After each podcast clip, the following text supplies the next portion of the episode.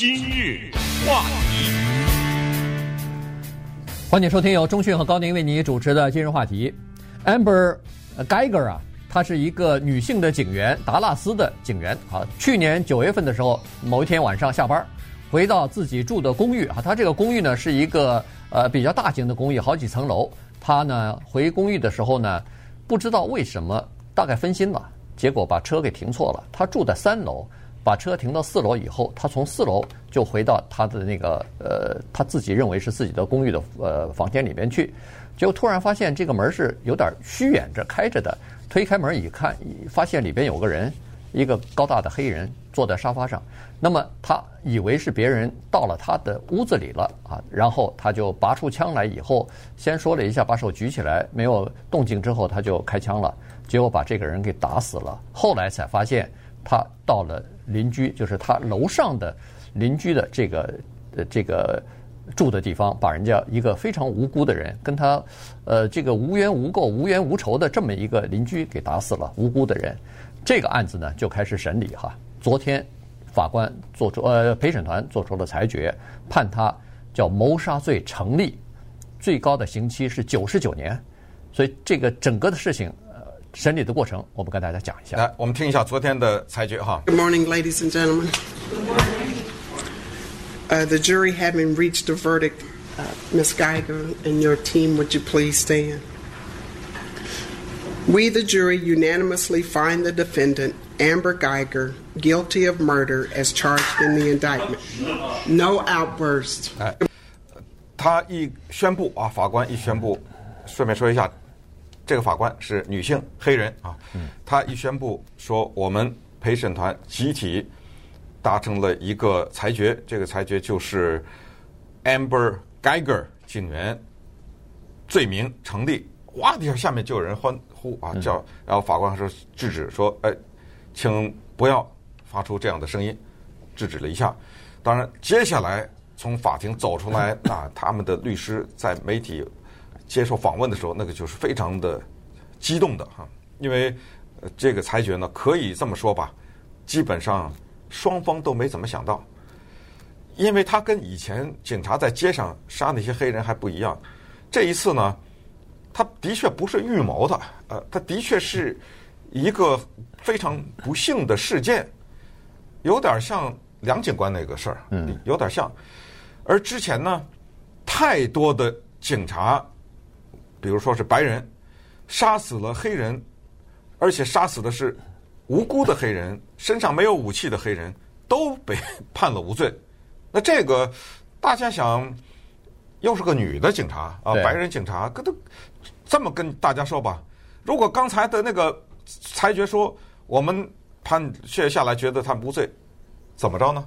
呃，也完全可以接受，啊、或者可以理解，也没有没有什么可说的，所以才有这个欢呼，是因为双方都没想到，而且当宣布的时候呢，Geiger 这个三十一岁的白人女警察，嗯，一下脸上一嘣的一下就一愣，也是也没料到，呃，就说明这么重啊，啊，他也没料到，而偏偏呢，就昨天的裁决为什么变成这么大的一件新闻？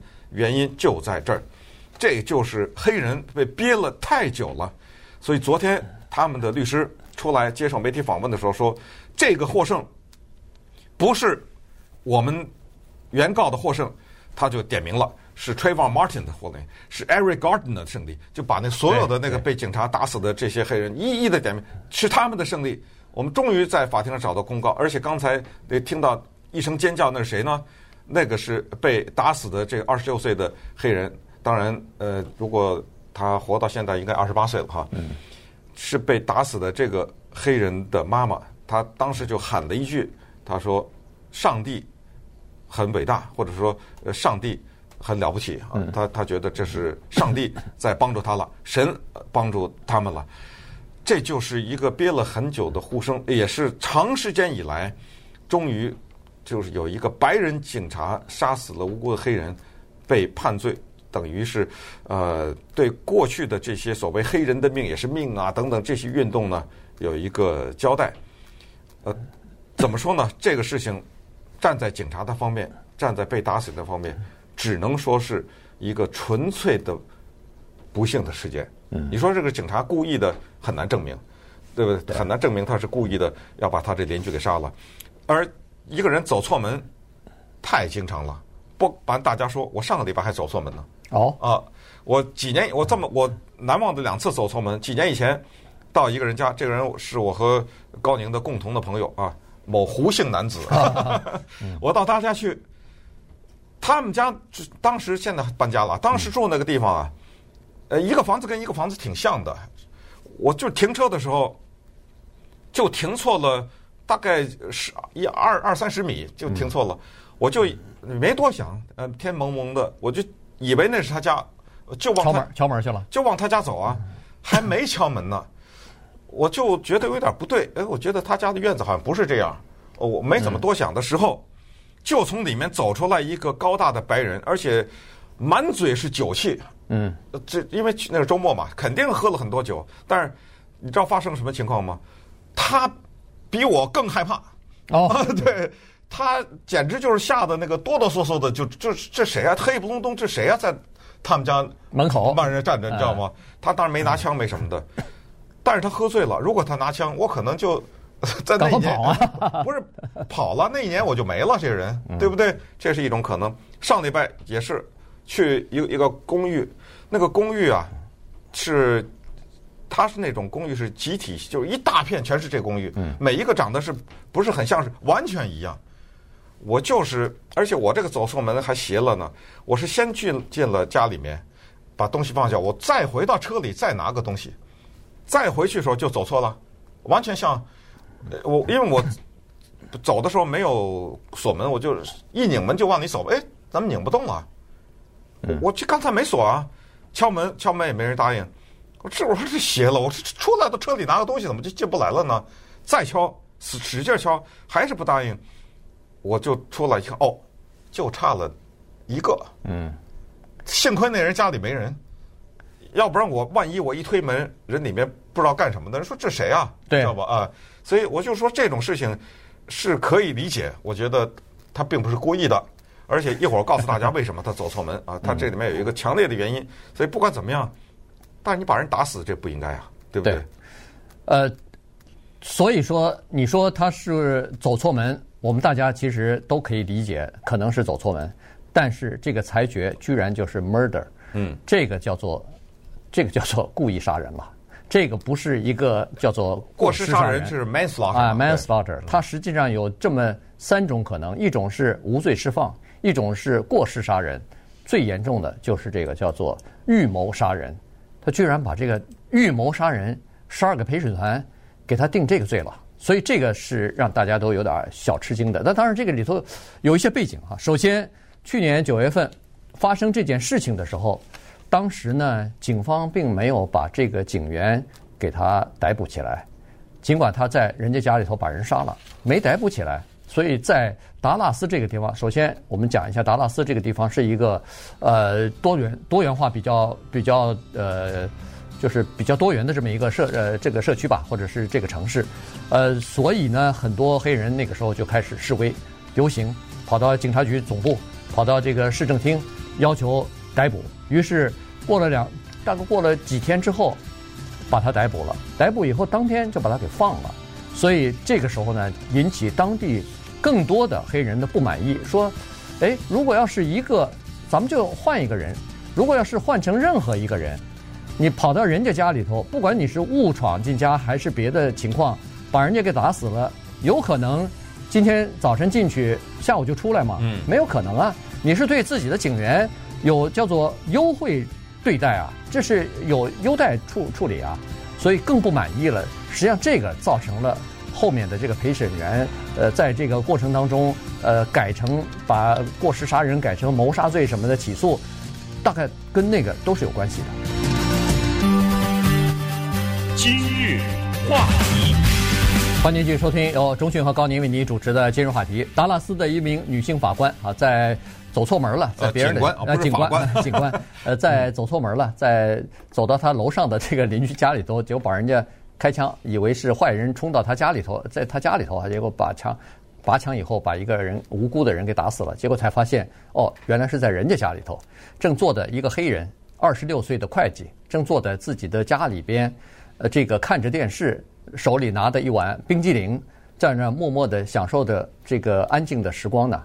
没有想到一个女警官突呃女哎对女警官进来以后，让他举起手，他可能那个时候呃惊慌失措哈，诶怎么突然来了个人，拔出枪来就对他大喊啊，结果就开了两枪，很不幸这个男青年就就被打死了。那么这个达拉斯刚才说过了，是个多元化的城市哈，百分之二十五左右黑人，百分之四十二的西语人，然后百分之三十左右的白人，他这个呃。陪审团呢，也基本上大概是这种呃成分，就是这种族裔的构成。呃，十二个陪审员加上四名候补陪审员，其中有七个人是黑人，四个人白人，五个是其他族裔的人。那么在达拉斯，他的市长、警察局长、检察官和法官、主审法官都是黑人。嗯。呃，顺便说一下，就那天晚上发生的事情啊，因为在法庭审理的过程当中呢，就爆出了背后的事件，就是这一位女警察呢。她和她的一个警官啊，叫做 Martin Rivera，他们之间有一场婚外恋。这女警察本身她是个单身，但是 Martin Rivera 是有家室的人。那天杀人的晚上呢，他们两个正在电话上，当时他们通话是十六分钟。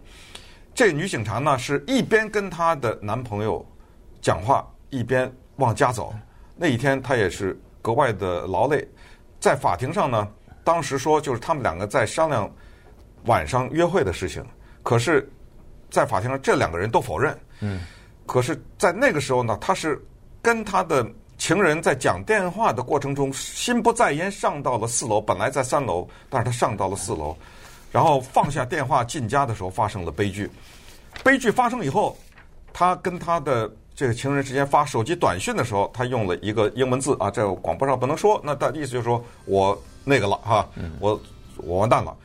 后来之后，没想到当这个黑人已经死了，也进到了呃，就是呃，停尸房啊、太平间啊，或者是这种就是验尸啊这个过程的时候，他没有不是不是没有被抓起来吗？他们俩还在那发手机短信呢。对，他跟他这个情人之间的那个手机短信全都是色情的短信。后来呢，都删了，但是通过这个审理，我们也惊奇的知道，删了没用。因为他们两个记录已经留下，手机删各自的手机，把短信都删了，还是能够调出来。结果在法庭上调出来，大家一看，你知道吗？这个东西是其实特别可怕。对，那人都已经死了，死的无辜了，您这心情挺好啊，还调情呢，调情约着要出去喝酒，晚上。我不是喝酒啊，你要看他里面说的很过分的，想不想摸呀？什么什么？我等不及了，什么之类，全是这种话，你知道吗？对，所以这种特别刺激。就让受害人家里特别的刺激，所以而且而且还有两个小的细节，一个是就是他这个黑人呃中弹了以后，年轻人在家里头中弹倒地的时候，他没有及时的去进行抢救。对，他当然打电话给九一一了，但是呢，他说他做了一个心肺的复苏啊，呃 CPR，但是呃在厨房里头，在家里头有那么多的毛巾啊，这这个呃擦手纸啊什么的，没有止血，哎，没有去止血，而这个死因很大的一部分是止血，然后。呃，出来以后，他坐在自己的车里头，那个警车上头有镜头，视频又把他拍下来了。他非常冷静，也没有呃哭啊，也没有好像觉得坏了坏了，都没有。结果他只是冷静地坐在那儿玩手机，可是旁边就是这个担架，这个九一的急护人员用担架把那个二十六岁男年轻人给拍就抬出来，抬到救护车里头去。所以像这些东西一点一滴拿出来的时候，你说陪审员他能？不恨这个女警官吗？